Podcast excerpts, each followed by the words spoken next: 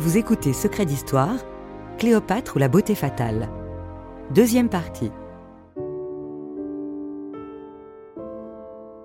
Quand Cléopâtre prend le pouvoir, elle sait qu'elle ne pourra régner que grâce au soutien de Rome. Son légendaire numéro de séduction n'était d'ailleurs que la partie la plus spectaculaire de son plan visant à reconquérir le trône. C'est là le principal génie de Cléopâtre, avoir su jouer de ses atouts mieux que personne pour tenir en respect le puissant voisin romain. Car en ce premier siècle avant Jésus-Christ, la République romaine domine militairement tout le bassin méditerranéen. Même sur le plan des arts, Rome l'insolente commence à surpasser Alexandrie. Mais quel meilleur témoignage de la gloire et de la puissance nouvelle de Rome. C'est dans cette ville en effervescence que Cléopâtre se rend peu de temps après le séjour égyptien de César. La reine d'Égypte est bien décidée à donner des gages à son nouveau protecteur. Mais dans cette capitale où règne l'intrigue et le complot, elle va bientôt réaliser l'incroyable précarité de sa situation. C'est en véritable héros que le peuple de Rome accueille César à son retour d'Égypte. Pour célébrer ses victoires, la République romaine accorde à son général un extraordinaire triomphe pendant plus de quatre jours. Il faut bien comprendre que Jules César a tout gagné. Personne ne lui a résisté. On n'a jamais vu ça. Il faut s'imaginer le triomphe comme d'abord une immense procession. Marie-Claire Ferriès, historienne à l'École française de Rome. On fait défiler le butin afin que les Romains prennent conscience de l'ampleur de la victoire. Et Cléopâtre, on le suppose du moins, est présente. Pierre Renucci, historien. César invite la reine d'Égypte à assister à son triomphe sur l'Égypte. L'impérator s'est non seulement montré victorieux lors du siège d'Alexandrie, mais il a aussi conquis l'Orient, l'Afrique et la Gaule. Pour chaque triomphe, un roi est exhibé. Les Gaulois n'avaient pas de roi, n'avaient pas de chef. C'est Vercingétorix qui a été promu à ce rôle. Et dans le triomphe, il y a la sœur de Cléopâtre, l'une de ses pires ennemies, Arsinoé, qui est enchaînée. Irène Frein, écrivaine. Qui n'a pas 18 ans, qui est en haillon. Certes, elle n'aime pas beaucoup sa sœur, mais enfin, elle voit Arsinoé attaché dans une charrette. Elle voit ça, Cléopâtre. Elle voit ce que c'est qu'un triomphe romain. Jules César tient à recevoir Cléopâtre avec les égards dus à une reine de son rang. Il l'installe dans sa villa préférée, sur cette colline, le mont Janicule. Située en dehors de la ville, la demeure est suffisamment vaste et luxueuse pour y loger la centaine de serviteurs de la reine. Il faut s'imaginer cette somptueuse villa de César comme un parc dans lequel il y a des pavillons luxueux et Cléopâtre peut y tenir sa cour, elle peut y loger ses fonctionnaires et surtout y accueillir tout Rome, le tout Rome, qui vient se presser à ses réceptions. Les Romains, c'est comme les Français un peu. Euh, les Français ont coupé la tête au roi, sont très contents d'être une république, mais en même temps ils adorent les histoires de reines chez les autres. Françoise Chandernagor, membre de l'Académie Goncourt. Eh ben, c'est un peu ça. Les Romains détestent les rois, ils en voudraient pour rien au monde, mais quand il y a une reine chez eux, eh ben, ils ont tous envie euh, d'aller voir comment elle est et d'aller dans ses réceptions. Comme on sait qu'elle est la favorite de Jules César, euh, on peut imaginer que toute l'aristocratie romaine euh, défile chez elle. Michel Chauveau, égyptologue. exactement comme l'aristocratie versaillaise défilait chez Madame de Maintenon à l'époque de Louis XIV. Et les Romains viennent, regardez, cette femme exotique venant d'un autre monde, pour eux, c'est une femme qui débarquerait de la planète Mars. Parmi les merveilles que Cléopâtre ramène d'Égypte, le parfum envoûte particulièrement les riches romaines. À Grasse, le célèbre parfumeur Jean-Claude Héléna se passionne pour ce monde de senteurs disparus, dont ne subsistent que des fragments de recettes et quelques rares flacons. Un flacon à parfum nommé Haribal, 5e siècle, 4e siècle avant Jésus-Christ. Ce sont des flacons que pourrait utiliser Cléopâtre parce que les objets évoluent très très lentement. Ce flacon contient de l'huile et de l'huile parfumée. Alors l'idée, c'était simple, c'était qu'on prenait des huiles, des huiles d'amande et des huiles d'olive, et on faisait macérer pendant très longtemps des fleurs, des aromates, des épices pour avoir un parfum. Les plantes les plus performantes, celles qui donnaient le plus de parfum, c'était les aromates, c'est-à-dire du romarin, de la myrte, ce genre de plantes-là, qui sont très parfumants. Rose, jasmin aussi, ça, ça marchait aussi, mais les parfums étaient très simples dans les matières qu'ils utilisaient, complexes dans la fabrication et peu diffusifs. Donc, il fallait s'enduire vraiment le corps en entier pour être parfumé, alors qu'aujourd'hui, euh, juste un petit pchit, ça vous suffit à vous parfumer. Alors, que pouvait sentir Cléopâtre? Dans la composition des parfums, on introduisait des fois du vin, du bitume, des épices, donc des choses assez complexes. Imaginez Cléopâtre qui sent le, le bitume, ça vous paraît difficile, mais pour l'époque, c'était accepté. Elle avait une odeur différente, divine, en dehors des autres.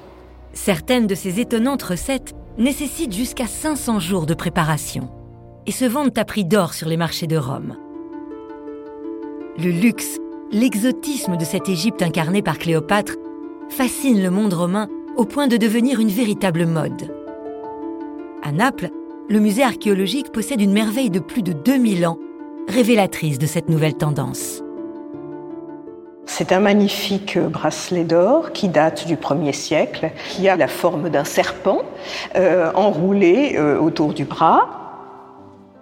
C'est un bijou de très belle qualité, cela se voit euh, à la finesse avec laquelle l'orfèvre a dessiné chaque écaille de ce serpent. Il était complété euh, dans l'Antiquité par euh, des yeux brillants qui étaient des perles de verre. Et euh, ce serpent, bien sûr, ça fait penser à l'Égypte parce que la couronne ptolémaïque a pour symbole le cobra. C'est un bracelet qu'on voyait beaucoup sur les bras euh, des belles orientales, mais surtout des belles romaines qui voulaient imiter la mode d'Alexandrie, parce qu'Alexandrie, c'est la capitale du raffinement. Cette mode égyptienne s'invite également dans les villas romaines. C'est le cas dans l'un des sites antiques les plus célèbres d'Italie, Pompéi. Intégralement recouvert de lave au premier siècle de notre ère, ces lieux permettent d'observer dans les moindres détails ce à quoi ressemblait une ville romaine.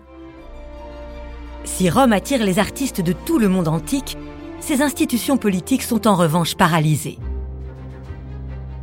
Une situation qui n'a pas échappé à Jules César. Mais il se rend compte que les institutions de la cité de Rome ne sont plus adaptées à l'empire territorial que Rome s'est donné au cours des siècles précédents. Jean-Louis Voisin, historien. Les institutions et le système politique de la République romaine sont complètement désuètes. Pour les remplacer, César propose d'instaurer un pouvoir centralisé et absolu.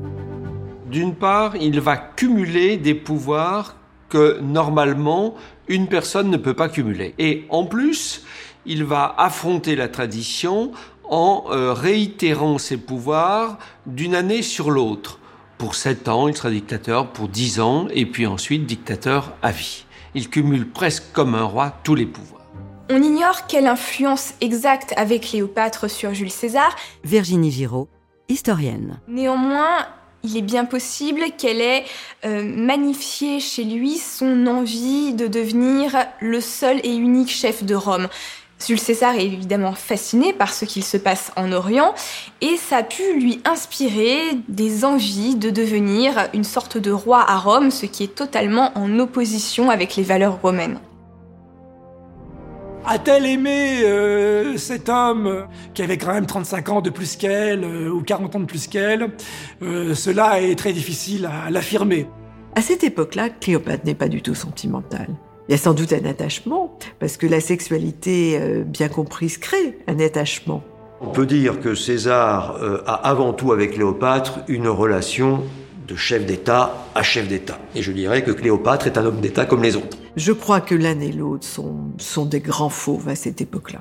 Des tueurs, des calculateurs qui dominent tous les autres chefs politiques. Elle va profondément choquer les Romains qui ne tolèrent pas de voir une femme participer à la politique. Ils ont le sentiment d'être dirigés par une femme et cela leur déplaît profondément. On raconte que Jules César surnommait Cléopâtre bouche d'or et ce n'est pas parce qu'elle parlait cette langue, si vous voyez ce que je veux dire. C'est aussi une manière de dire pour les Romains que Cléopâtre s'adonnait à des pratiques qui étaient totalement ignominieuses pour une honnête femme romaine, et c'était une manière de la traiter de putain en réalité. La reine d'Égypte et maîtresse de César n'a pas fini de faire scandale. Et c'est probablement à Rome que Cléopâtre donne naissance à son premier enfant. Évidemment, Jules César ne peut pas reconnaître Césarion parce qu'il ne peut pas reconnaître l'enfant d'une femme à qui il n'est pas marié à Rome. Ce n'est pas possible. César a été toujours très ambigu sur la paternité de, Césarion. César, c'était comme Machiavel, le prince de l'ambiguïté. Cléopâtre n'oublie jamais le pouvoir. Elle a eu un fils, il peut donc devenir l'héritier. Césarion est pour Cléopâtre un véritable outil politique parce que si elle réussit à faire de lui son successeur, elle peut espérer garder une certaine indépendance pour l'Égypte dans la mesure où il y aura un roi qui aura du sang romain en lui, qui régnera sur l'Égypte et qui pourra être un partenaire privilégié de Rome tout en conservant une certaine indépendance politique. Avec cet enfant, Cléopâtre s'assure définitivement de l'appui de César. Désormais tout puissant, le général souhaite marquer la capitale de son empreinte il lance un vaste chantier afin de transformer la cité. Jules César veut faire de Rome une grande capitale de la Méditerranée et rivaliser avec Alexandrie et Athènes. Donc cet embellissement de Rome, qu'il finance en partie, contribue à sa politique qui va faire de Rome la grande capitale de la Méditerranée antique. Au centre de Rome se trouvent les vestiges du nouveau forum voulu par César. Autour de l'ancienne place publique, quelques colonnes témoignent encore d'un imposant édifice érigé par le dictateur. Un temple à la gloire de Vénus, divinité dont César se réclame. Lors de l'inauguration, les Romains sont d'abord éblouis par la beauté du sanctuaire avant qu'une statue ne provoque leur stupeur.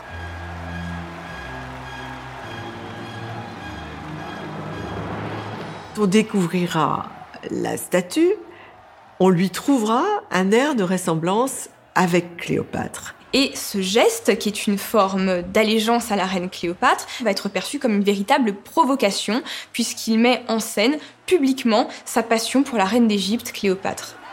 Si la statue originale a aujourd'hui disparu, le musée romain du Capitole en conserve une copie en marbre.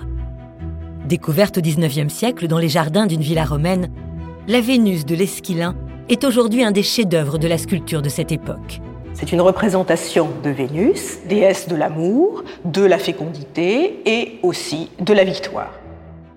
Pour les traits du visage, euh, on remarque la beauté idéale et un peu impersonnelle de cette statue.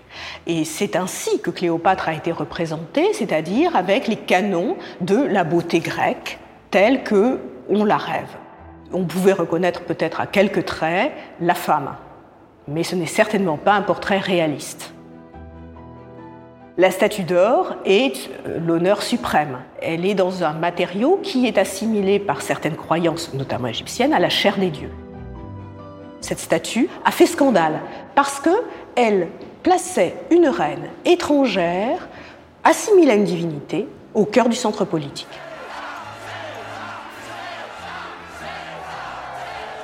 Il est au sommet de euh, sa puissance. Rien ne semble plus pouvoir s'opposer à ce qu'il devienne le seul chef de l'État. César fait peur. Alors à un certain moment, une conjuration se noue. ce sont tous des gens qui soit sont des amis de César, soit des gens qui ont été graciés par César.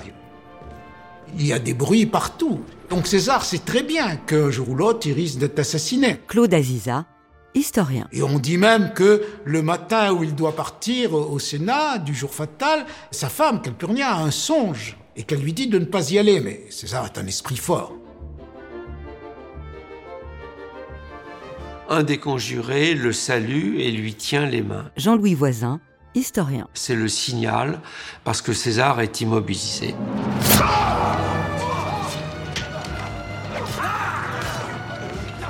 Et tous se précipitent alors sur lui, le lardent de 25 ou 35 coups de couteau, se blessent même mutuellement. César se débat un peu et lorsqu'il voit que Brutus fait partie de la conjuration, il abandonne euh, tout combat et se laisse mourir.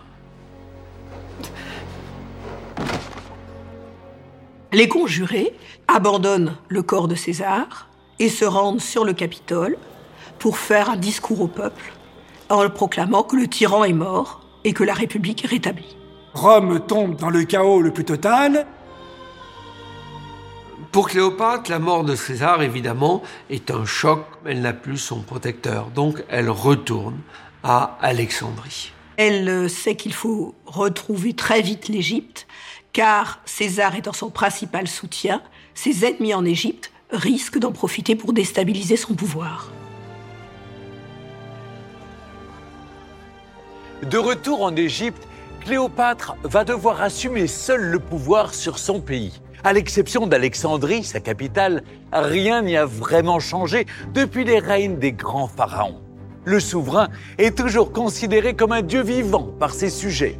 Il est aussi le garant de la stabilité du pays qu'il ne dirige, selon la croyance populaire, qu'avec la bienveillance des divinités qui le protègent. Si le règne de Toutankhamon remonte à plus de 1300 ans avant celui de la grande Cléopâtre, la place de la religion dans la pratique du pouvoir n'a pas changé. Des trois années que la reine passe en Égypte après l'assassinat de César, on sait finalement peu de choses. Mais aujourd'hui, de nouvelles études permettent de comprendre quelle dirigeante Cléopâtre a été.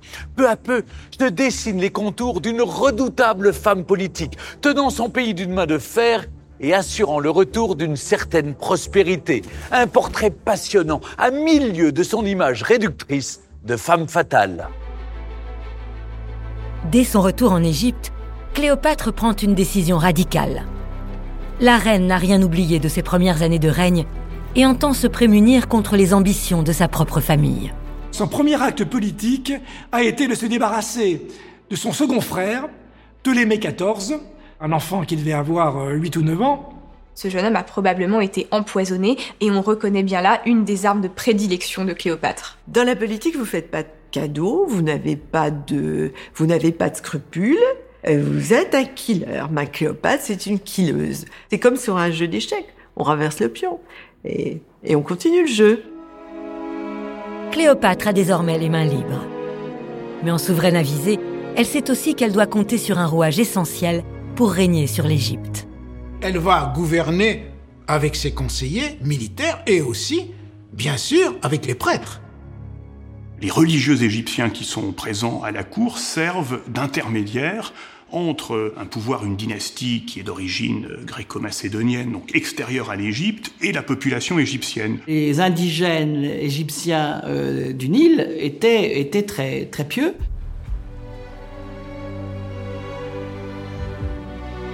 Il faut remonter le Nil jusqu'à l'île de Philæ, dans l'extrême sud du pays, pour saisir l'incroyable ferveur de la société égyptienne.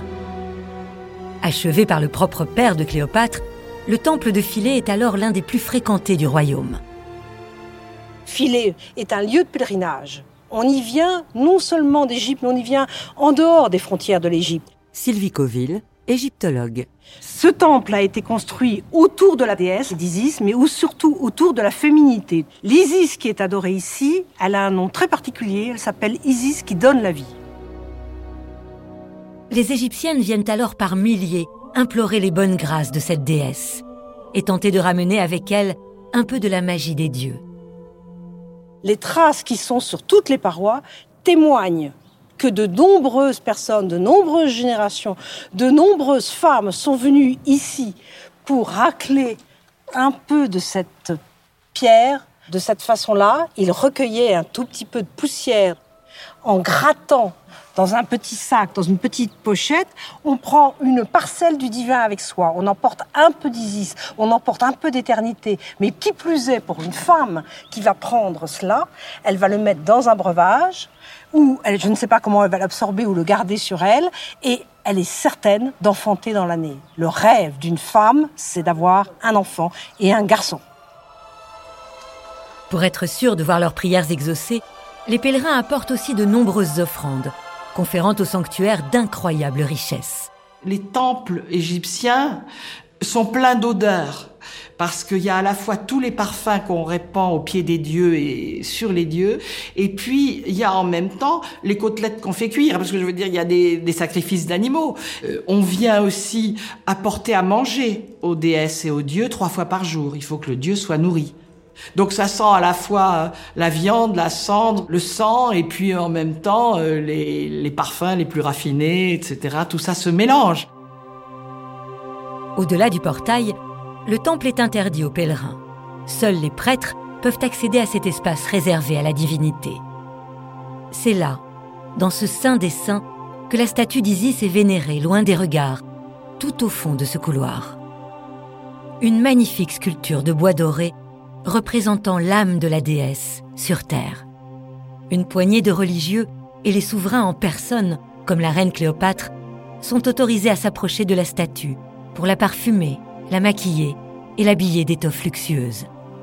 Le peuple, lui, ne peut l'apercevoir qu'à certains moments clés de l'année, lors de grandes fêtes religieuses. Là, on sort la statue du dieu, et on le promène dans une barque, sur les épaules, etc.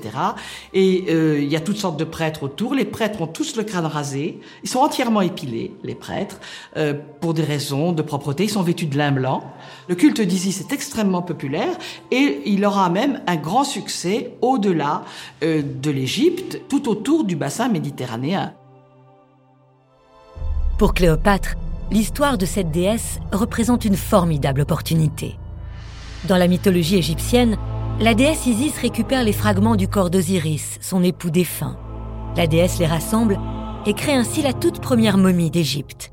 Après une série d'incantations magiques, Isis se transforme en oiseau et ramène Osiris à la vie. Osiris est en train de se réveiller. Son phallus est en érection. La déesse, sous forme d'un oiseau, s'assoit sur le phallus et elle va être fécondée. Cléopâtre a conçu son héritier avec un homme bien vivant, César.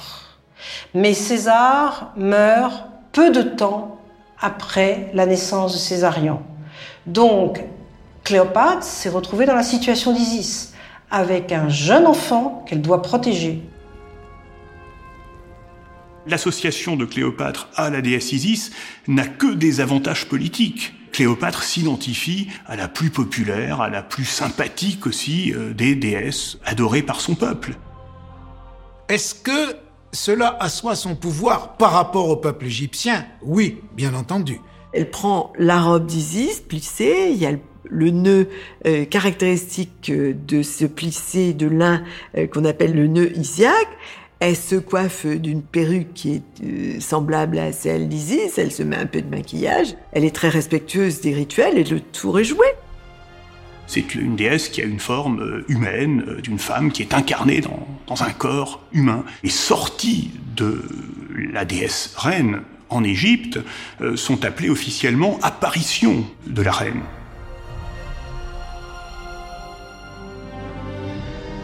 Cléopâtre est avant tout la dirigeante d'un pays théâtre d'un phénomène immuable, la crue du Nil.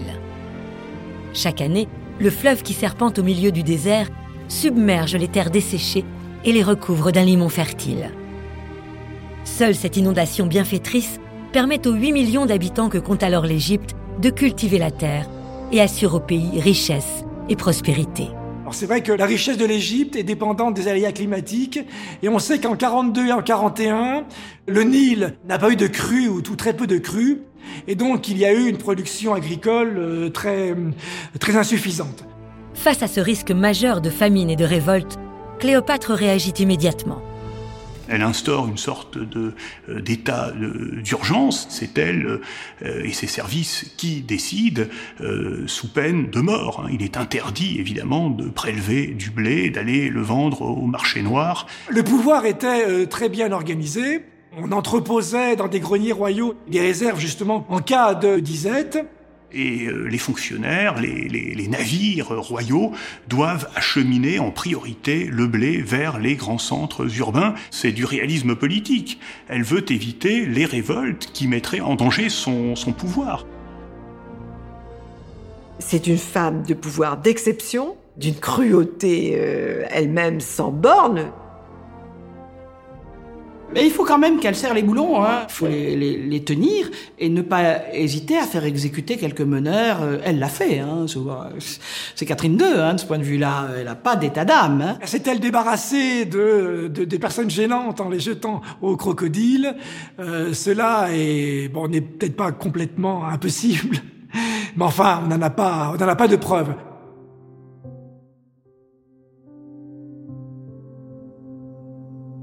Cléopâtre n'est pas seulement cette reine de fer que perpétue la légende. Pour s'en convaincre, il faut se rendre à Paris, au cabinet des médailles de la Bibliothèque nationale de France. C'est ici qu'est conservé un objet révélant une facette méconnue du règne de la souveraine. Alors on va voir la monnaie la plus courante frappée par Cléopâtre euh, au cours de son règne. C'est une euh, monnaie euh, en bronze. Christian Georges Fensel, Mais alors, ce qui est vraiment très intéressant sur euh, cette monnaie, c'est ce que l'on voit au revers. Hein. On a une lettre grecque, la lettre pi, qui signifie 80. Alors ça, c'est très intéressant, c'est la valeur de la monnaie qui est euh, ici inscrite euh, au revers de ce bronze. Hein. C'est une monnaie de 80 drachmes. Alors ça, il faut savoir que c'est vraiment une innovation majeure dans le monnayage de la part de Cléopâtre. À l'époque, c'est tout à fait exceptionnel. La valeur n'apparaît pas normalement sur la monnaie. Avant l'inscription de ces chiffres sur ces pièces, les commerçants décidaient eux-mêmes de la valeur de ces petites monnaies, essentiellement utilisées par les paysans. Pour le peuple, le prix du pain et des autres produits de la vie quotidienne pouvait ainsi varier du simple au double, selon le jour, le cours du bronze ou le bon vouloir du commerçant.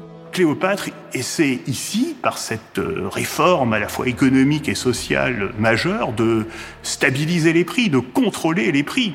Hein, c'est une politique euh, euh, qu'elle mène en faveur des paysans, des plus pauvres euh, dans son royaume. Alors certains historiens ont trouvé que la reine n'était pas spécialement belle, pas spécialement charmante sur cette monnaie. Il faut dire que c'est normal. Cléopâtre ne cherche pas à apparaître ici comme une reine sexy. Son but, c'est au contraire de montrer qu'elle est une dirigeante politique d'un royaume puissant. Mais Cléopâtre déploie aussi des trésors de diplomatie. Pour garder son trône, elle doit absolument rester neutre dans la crise qui secoue Rome depuis la mort de César. Cléopâtre est dans une situation très délicate. Elle est euh, en but aux sollicitations des différentes factions romaines qui se disputent les pouvoirs. Elle attend de voir qui sera le vainqueur. Elle sait très bien que tous ces Romains vont s'étriper. Dans ce jeu de pouvoir qui se joue avec Rome, Cléopâtre dispose d'une pièce maîtresse, son fils, Césarion. En proclamant son fils comme étant le, fils de Jules César, elle euh, se posait comme il y a un statut particulier euh, vis-à-vis des Romains, hein, puisque euh, elle avait le seul fils conçu par Jules César. De cet héritier de César et Cléopâtre, on a longtemps ignoré le visage. Jusqu'à ce que l'archéologue Franck Gaudio exhume une sculpture monumentale. La tête du jeune Césarion oublié dans les eaux de la baie d'Alexandrie depuis plus de 2000 ans. C'est toujours extraordinaire quand on retrouve une pièce majeure de la statuaire. Je me souviens que pour cette tête de Césarion, tête colossale de granit gris, nous l'avons trouvée complètement recouverte de sable. Nous avons évacué le sable et puis nous avons commencé à nettoyer sous l'eau et on a vu les traits juvéniles d'ailleurs de ce jeune homme, comme ça, qui portait un bandeau d'or, probablement, qui a été euh, volé. Et euh, c'est une émotion absolument extraordinaire. On voit bien que cette statue a été jetée à terre, probablement volontairement d'ailleurs, pour détruire euh, cette effigie, et avait été oubliée depuis des siècles et des siècles. Ce garçon qui, sur lequel on rêve, parce que c'était d'abord un très beau petit garçon, et puis, euh, bah, on pense que c'était sûrement quelqu'un d'une intelligence exceptionnelle, quoi. Fils de César et fils de Cléopâtre, euh, ça fait rêver. Cléopâtre a été une mère protectrice pour Césarion. Euh, c'est la, la mère qui doit veiller sur celui qui prendra le relais dynastique. Ce fils entré dans la légende, Cléopâtre va l'introniser sur les murs d'un temple au cœur de son royaume, Dendera. Bleu profond obtenu grâce au lapis lazuli, rouge chatoyant dessinant la voûte céleste, Dendera est une merveille dont les décors miraculeusement préservés ouvrent une fenêtre sur le temps.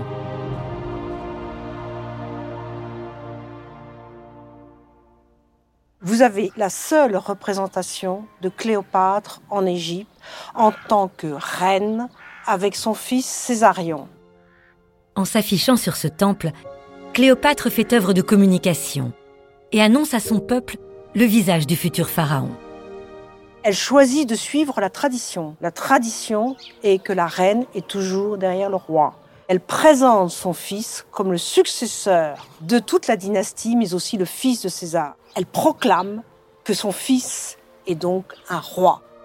Unique souveraine à avoir donné un héritier au cours de son règne, Cléopâtre n'est pas seulement la dernière reine d'Égypte. Elle est aussi une des meilleures dirigeantes de son histoire.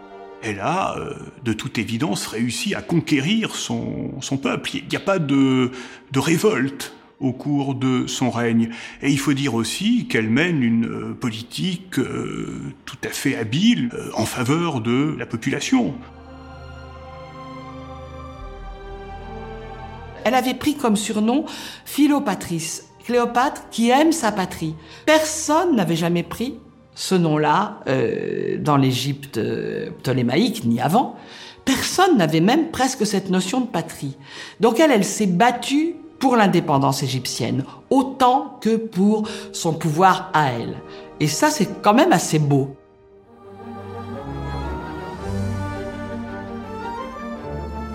Vous venez d'écouter Secret d'Histoire. Si vous avez aimé ce podcast, vous pouvez vous abonner sur votre plateforme de podcast préférée. Secret d'Histoire est un podcast d'Initial Studio adapté de l'émission de télévision éponyme produite par la Société européenne de production. Cet épisode a été écrit et réalisé par Quentin Canette.